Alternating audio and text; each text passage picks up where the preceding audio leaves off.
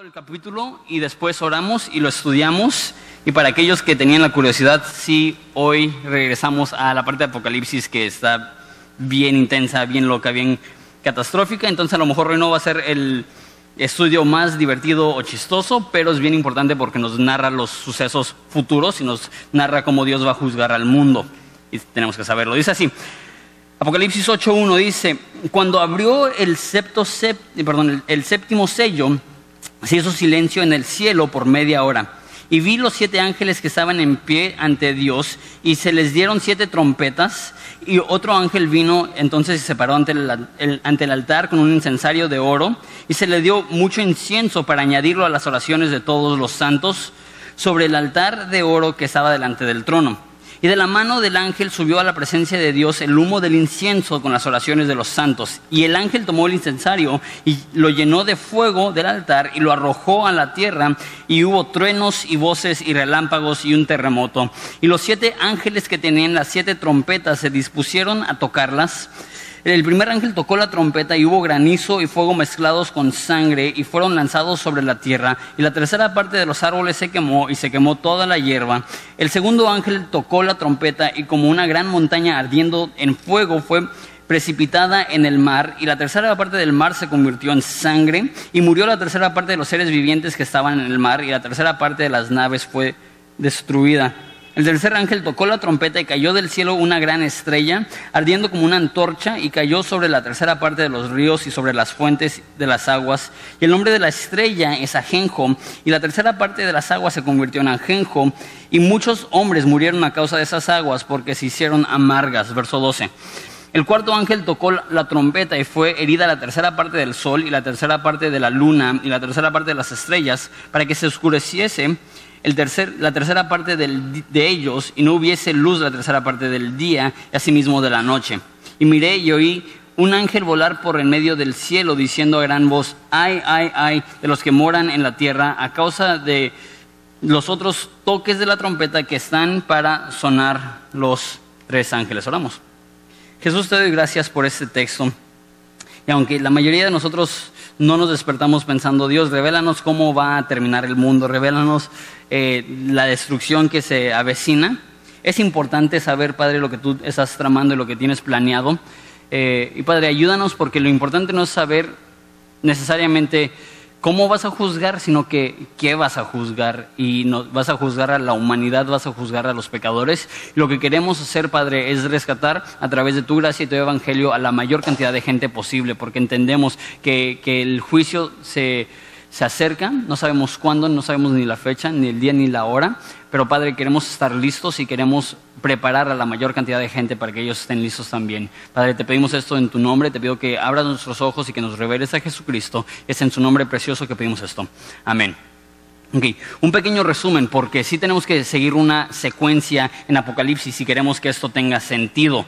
Eh, los primeros tres capítulos hablan a una era, posiblemente, pero específicamente hablan a siete iglesias en Asia. Después de esas siete iglesias, Juan es llevado al cielo y tiene esta imagen divina donde está frente al trono de Dios y ve al que está sentado en el trono y, y hay alabanza y hay adoración y en el capítulo 5 se nos presenta un, pergamino, le llama un libro, pero realmente es un pergamino que tiene siete sellos. Y ese es el enfoque de Apocalipsis por varios capítulos. Estamos en eso ahorita. Entonces, en el capítulo 5 hay un diálogo en el cielo de quién es digno de abrir este libro y de desatar los siete sellos. Y ya después, en capítulo 8, perdón, en el capítulo 6, se ven que se, se empiezan a desatar los sellos. Y eh, en resumen, los primeros seis sellos fueron los siguientes. El primer sello era un jinete que estaba conquistando. El segundo sello era un jinete que quitaba la paz para que los hombres se mataran entre sí. El tercer sello era un jinete que trajo una hambruna y también trajo un este una crisis económica a nivel mundial. El cuarto jinete trajo muerte, murió una cuarta parte del mundo. El quinto sello, allá los jinetes, ahí continúa con los sellos, es interesante y vamos a hablar un poco más de eso en un segundo. Eran no era un juicio, más bien el quinto sello eran ver a los santos que estaban delante del trono, que estaban orando. ¿Se acuerdan que, que subía el incienso a Dios? Y, la oración de estos santos eran hombres que habían sido asesinados durante el libro de Apocalipsis. Y la oración de ellos era, vénganos Dios, por favor, eh, venga nuestra sangre. Y le estaban pidiendo a Dios que derramara su juicio sobre la humanidad. Ese fue el quinto sello. Y el sexto sello es un terremoto global a tal grado que todas las personas, sin importar ricos o pobres, se estaban escondiendo en los cerros y en las montañas y le estaban diciendo a las piedras, caigan sobre nosotros y escóndanos del rostro de, la, de, aquel, de, de, aquel que está en el trono y de la ira de Dios, es lo que dice en capítulo 6. Después del capítulo 7 hay un pequeño paréntesis eso es lo que vimos hace dos semanas. Y ahí se sellan a 144 mil judíos para protección. Y una vez más vimos la escena del cielo y de la adoración divina. Y hoy continuamos con el último sello. Ahora, ya lo leímos y ahorita lo voy a explicar más a detalle, pero es un poco confuso. Al parecer, eh, bueno, el libro de Apocalipsis no nos da una línea de tiempo clara no es, ok, la primera semana pasa esto y después el segundo mes pasa esto y después el tercer año pasa esto. Eh, es mucho más ambiguo que eso es mucho más eh, general, no es tan específico en cuanto a los tiempos. Pero lo que sí vemos es que hay seis sellos y el séptimo sello no contiene una plaga, sino que contiene siete plagas. Entonces son como siete plagas y probablemente va a ser una tras la otra, va a ser de manera consecutiva muy rápida. Entonces son seis sellos que cada uno contiene una plaga y el séptimo sello contiene siete. Piénsalo de esta forma. Es como cuando Israel estaba caminando alrededor de Jericó. Y te acuerdas que el primer día le daban una vuelta, el segundo día le daban una vuelta, el tercer día le daban una vuelta y después el séptimo día que hicieron le dieron siete vueltas. De la misma forma, aquí cada sello que se ha desatado era un juicio, era otro juicio. El último sello contiene siete trompetas y siete juicios.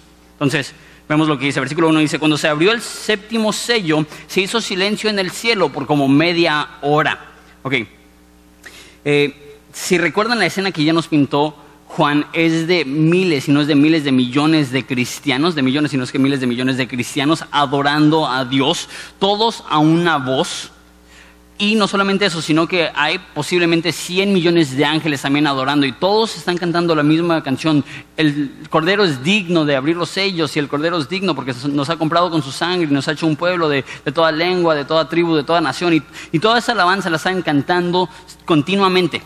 Y una vez más, es, es, una cantidad de personas que no podemos imaginarnos, no podemos calcularla. Nunca hemos visto tanta gente reunida en un solo lugar. Eso es lo que está sucediendo enfrente del trono. Y los que están en el cielo están viendo cómo se desata cada sello. Se desata el primer sello y ven al primer jinete, el segundo sello y ven el segundo jinete y así consecutivamente. Y de repente abre el primer sello y al parecer es tan, tan fuerte, tan asombroso que se quedan atónitos, que, que no pueden ni hablar por lo impresionante que es lo que está sucediendo. Ahora, hay personas que dicen como broma que no hay mujeres en el cielo porque imposible que haya media hora de silencio si es que hay mujeres, pero no voy a contar ese chiste, porque es sexista, sexista, pero sí lo he escuchado por ahí. Pero la pregunta es, imagínate media hora de silencio entre una multitud de millones de personas. Probablemente el silencio hable más que las canciones que ellos están cantando, porque cuando hay un grupo grande de personas, es, es poco común que haya silencio. Si nosotros cuando estamos en casa, difícilmente tenemos silencio. Si no es el radio, es la tele. Si no es la tele, es la compu. Si no es la compu, es el teléfono. Si no es el teléfono y tenemos todo apagado, todavía tenemos el zumbido de la electricidad. O a lo lejos se escucha la lavadora. O a lo lejos se escucha eh, la, música del vecino. O a lo lejos se, se escucha un carro que está pasando. Difícilmente tenemos silencio.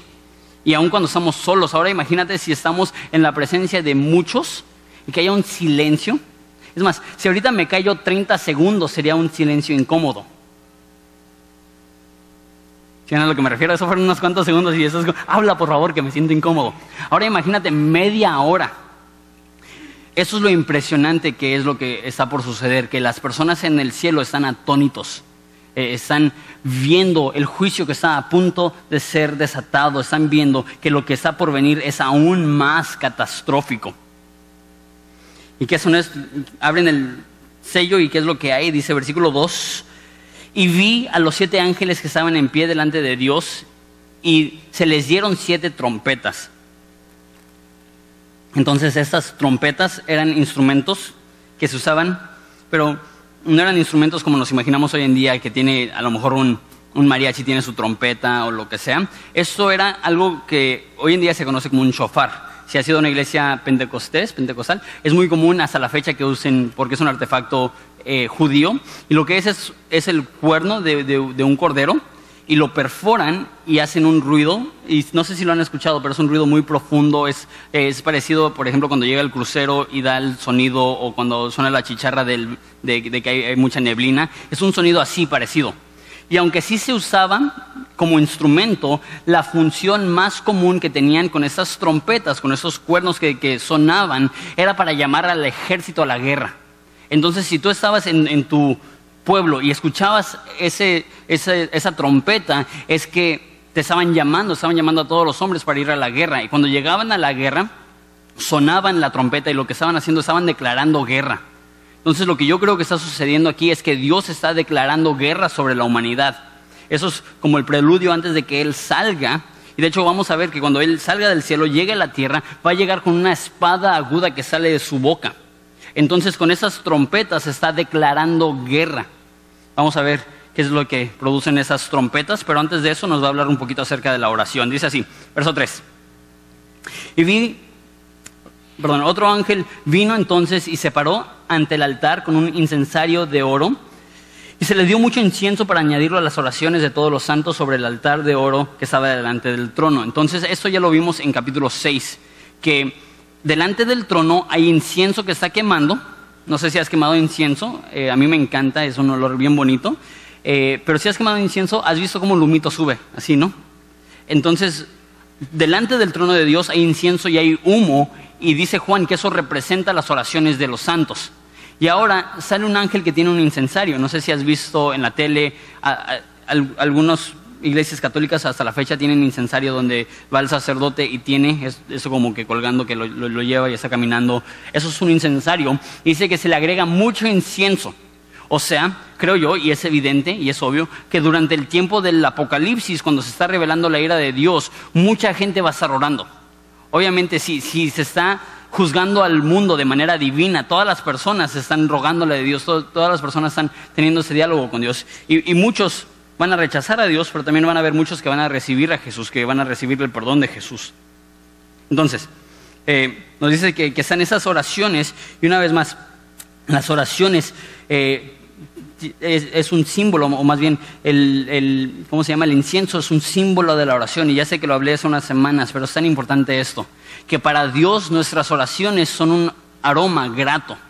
Y muchas personas dicen, ¿para qué orar si Dios ya sabe lo que voy a pedir? Si Dios ya sabe mi corazón, ¿para qué orar? O peor, y hasta más común, ¿para qué orar si Dios ya tiene su plan desde antes de la fundación del mundo? Y si Él va a hacer lo que Él quiere hacer a fin de cuentas, pues ¿para qué exponer mis necesidades o para qué orar? Unas cuantas cosas. Vemos en la Biblia unas cuantas ocasiones en las cuales Dios cambia su plan por la oración. ¿Cómo funciona eso? No sé.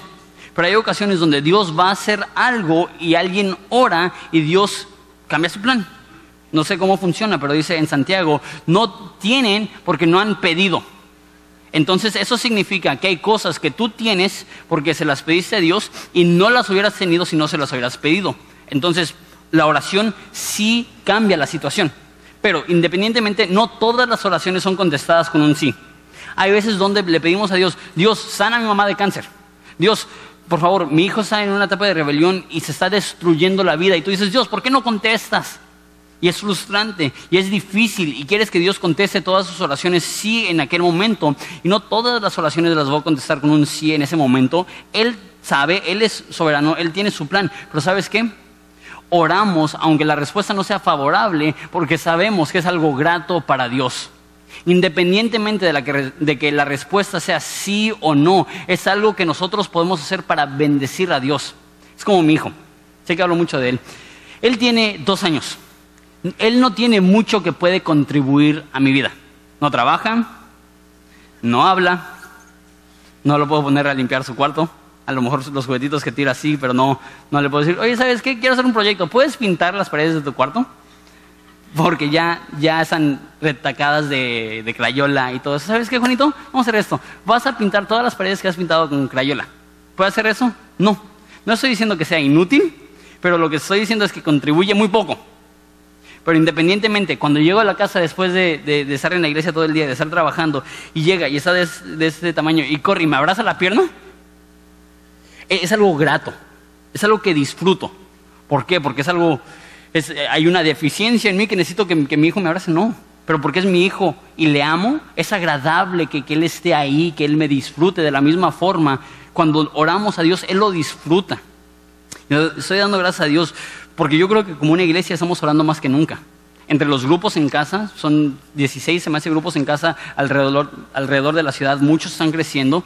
Por ejemplo, en el grupo casa al que voy yo, probablemente mi parte favorita es al final, todos estamos en un círculo y cada quien expone una cosa por la cual está agradecida y una necesidad de oración. Entonces todos podemos orar el uno por el otro y estar orando. También tenemos la oración aquí los de martes a viernes a las 9 de la mañana, donde vienen personas, un grupito de personas que están orando por las necesidades de la iglesia. También el primer miércoles de cada mes estoy feliz porque una vez más está creciendo ese grupo y más personas se están sumando para estar orando por esta iglesia, para estar orando por la ciudad, para estar orando por el país. ¿Y sabes qué? Lo hacemos porque primordialmente, no porque queremos que Dios haga algo, aunque sí, oramos primordialmente porque sabemos que Él es grato. Sabemos que Él le disfruta, sabemos que es como un aroma grato que llega a Él, como un incienso delante de su trono. Ahora, eso es interesante. Porque se escucha bonito que, nuestras oraciones son como incienso, pero te recuerdo las oraciones que están haciendo. Están diciendo, Dios venga a nuestra sangre, Dios juzga a la humanidad, Dios ya estamos hartos de que haya injusticia, ya estamos hartos de que haya cristianos que están matando. Por favor, ya extermina a tus enemigos. Mira lo que sucede en el verso 5 entonces el ángel tomó el incensario y, y lo llenó de fuego del altar y lo arrojó a la tierra y hubo truenos y voces y relámpagos y un terremoto. Entonces está este incensario delante del trono que representa las oraciones de los cristianos y las oraciones que dicen, según el capítulo 6, Dios ya juzga, Dios ya estuvo, Dios ya hace algo y toma ese incensario y lo avienta a la tierra de repente hay truenos y voces y relámpagos y un terremoto. No sé tú. Eso para mí se escucha casi tipo ciencia ficción. Se escucha casi como Thor aventando su trueno, juzgando al mundo enojado. Pero la realidad es que, que lo que está sucediendo en el cielo y lo que está sucediendo en la tierra va conectado. Que hay un ángel que avienta algo del cielo y hay destrucción en la tierra, que cuando se abren los sellos salen esos caballos y de dónde salen, salen del cielo, que hay cierta conexión entre lo que sucede en el cielo que afecta a lo que sucede en la tierra y también hay cierta conexión de lo que sucede en la tierra, en nuestras oraciones, que afecta lo que sucede en el cielo, está, conectado. Entonces, se derrama este incensario y inician ahora la segunda etapa de, de juicios, de plagas, y se llaman las trompetas. Entonces vemos la primera trompeta en versículo 7. Dice así.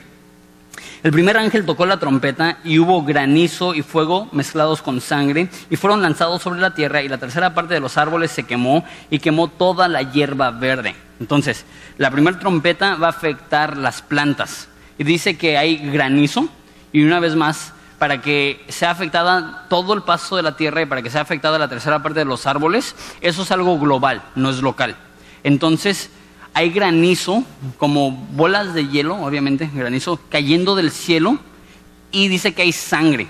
Y lo que algunas personas dicen, a lo mejor es el color, o a lo mejor es lo que están produciendo cuando golpean a la gente que están sangrando, pero mira cómo lo dice. Dice que cayó, en versículo 7, granizo y fuego mezclados con sangre. Entonces, si lo ves de una manera literal, y yo suelo ver Apocalipsis de la manera más literal posible, posiblemente empieza a llover gotas de sangre. Y, una vez más, la humanidad va a ser seguro, segura que, todo lo que está sucediendo es, es, juicio divino.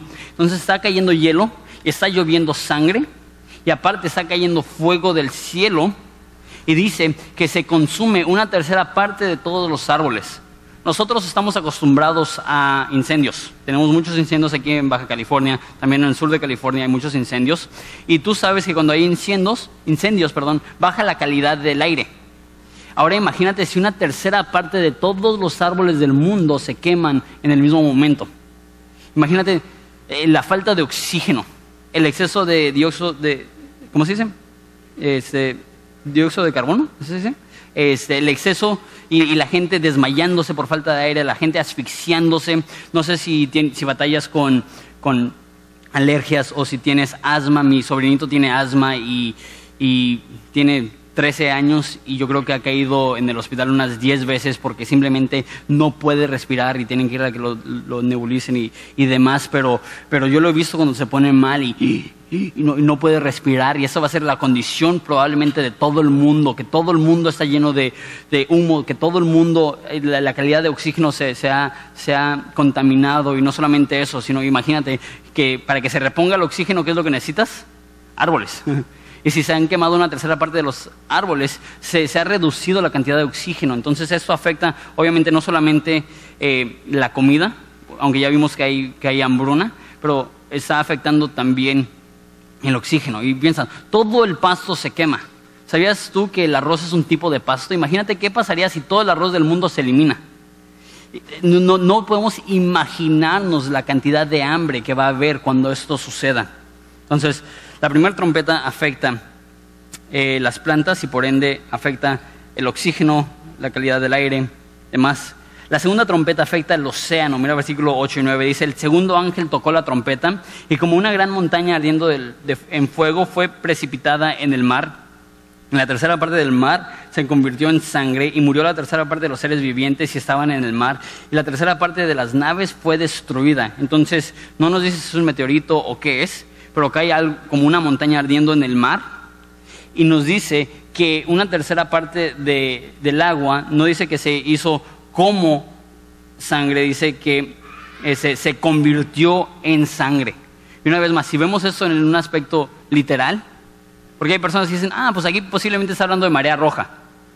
No, no creo, porque una tercera parte de todos los, los animales del mar se están ahogando. Entonces, si es un meteorito, imagínate, cae el meteorito y eso produce tsunamis que destruyen una tercera parte de, las naves. Probablemente cae en uno de los océanos, ya sea el Atlántico o el Pacífico, destruyendo todas las naves que están ahí, y después de eso se convierte en sangre, e imagínate eso, porque sangre no es como el agua, sangre se empieza a coagular, si alguna vez has ido a un accidente donde hay sangre tirada, se empieza a coagular, empieza a oler feo, combina eso, imagínate, todo el mar, bueno, una tercera parte del mar es sangre, el olor, la peste que va a haber, y una tercera parte de todos los peces van a morir y van a subir a la superficie y, el, una vez más, la, peste, la enfermedad, nadie va a estar exento.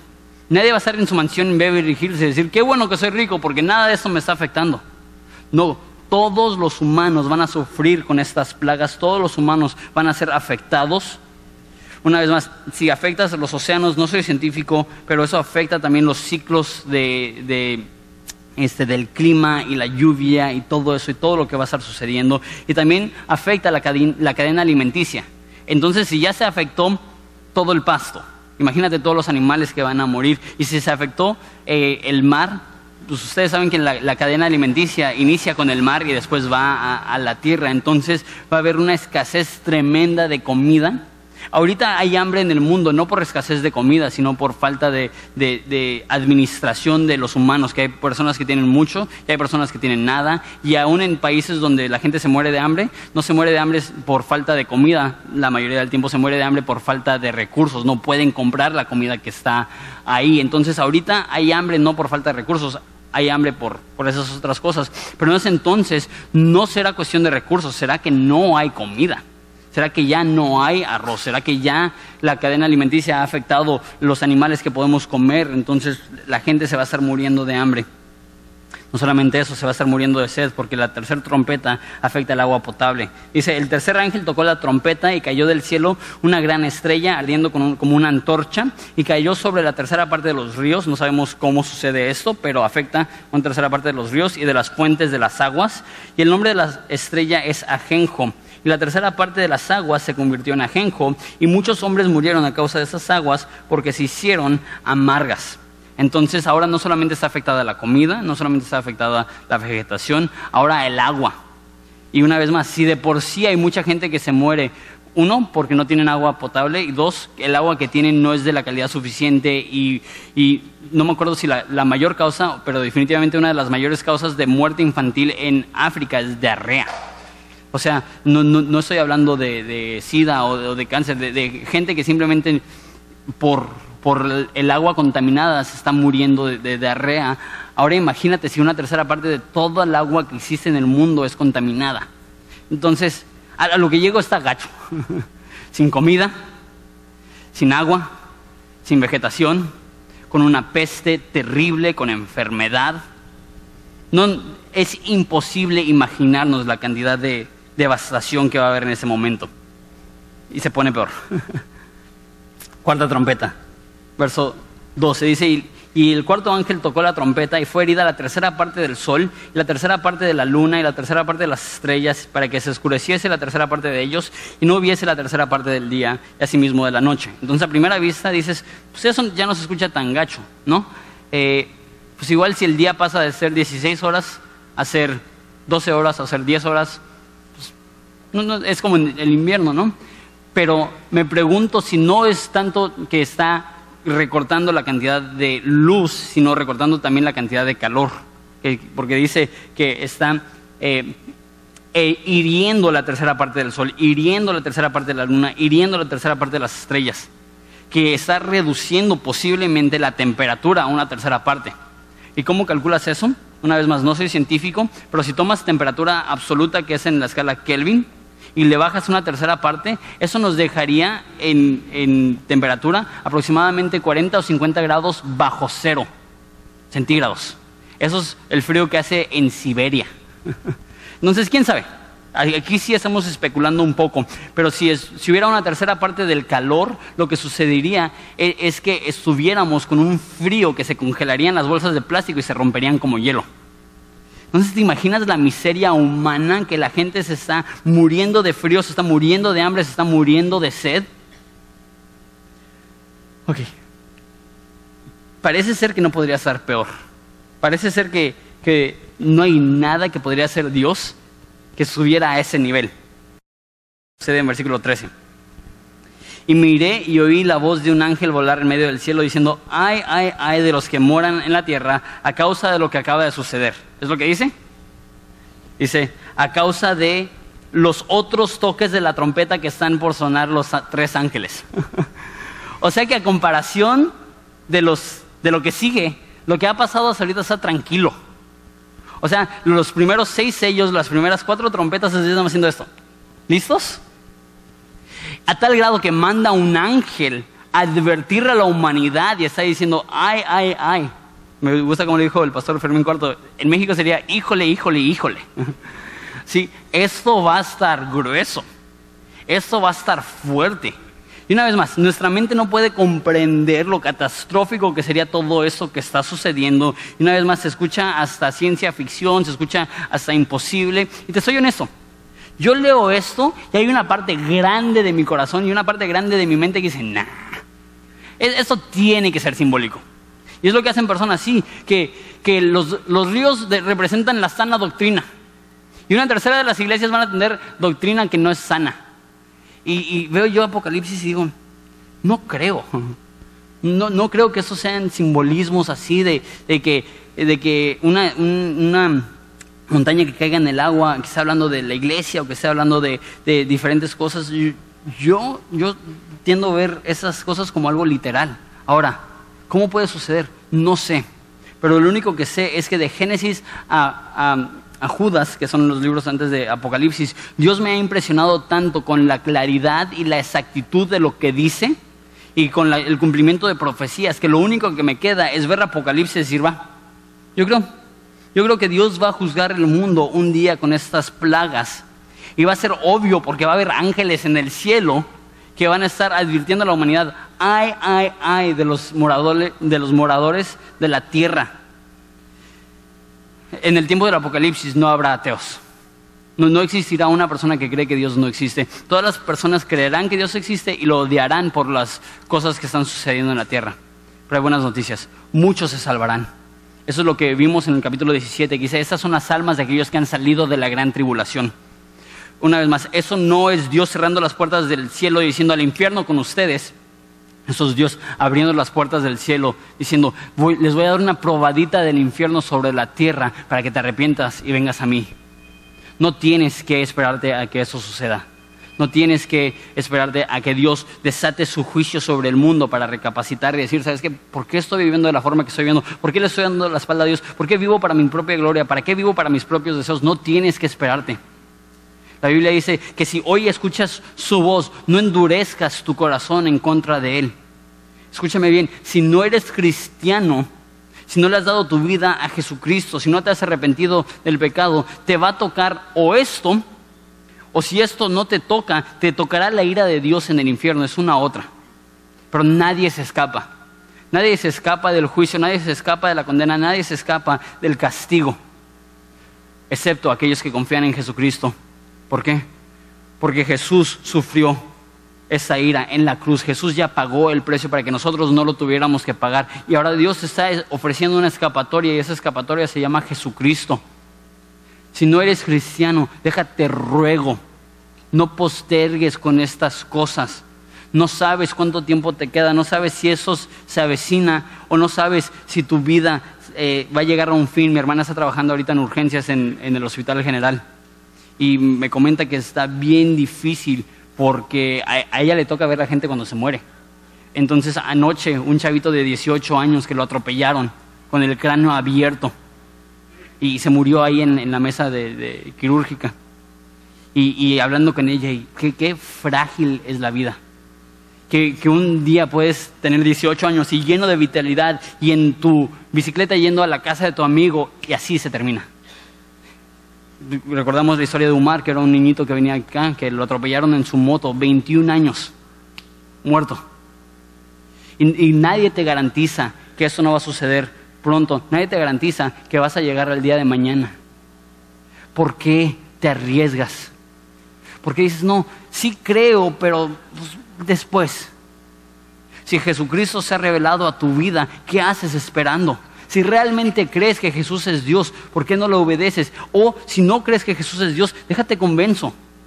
Que esa es la revelación de Jesucristo, que Jesucristo un día va a mostrarnos su fuerza y cómo lo va a hacer a través de estos juicios y estas plagas. Pero no tienes que comprobar su fuerza de esa forma, porque la Biblia dice que el Evangelio es poder de Dios para salvación.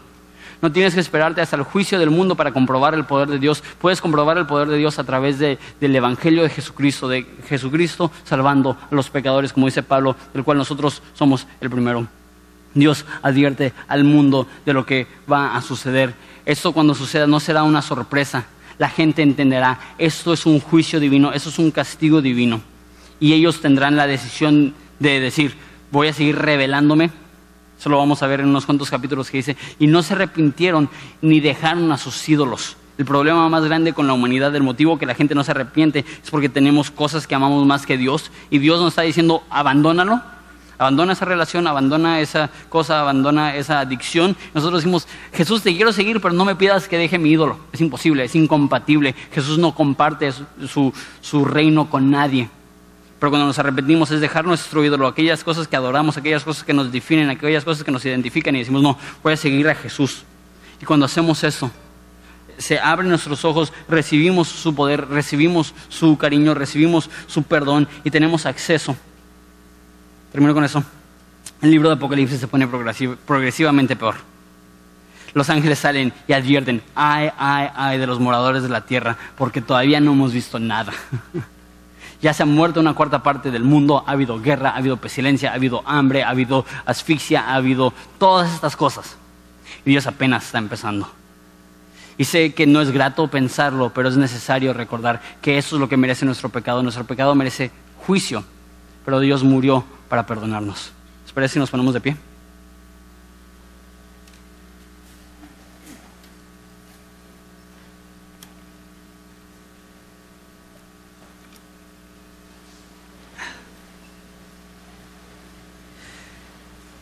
Padre, te doy tantas gracias.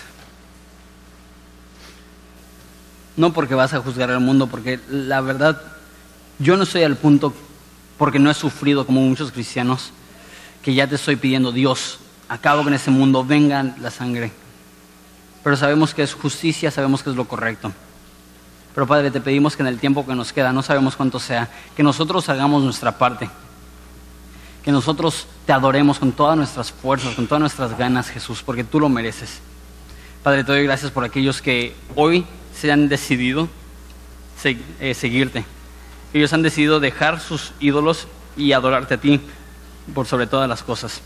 Te pido también por los cristianos que hoy van a decidir bautizarse reconociendo tu señorío en su vida, reconociendo la obediencia que ellos quieren tener en su vida. Padre, te pido que les bendigas. En nombre de Jesús.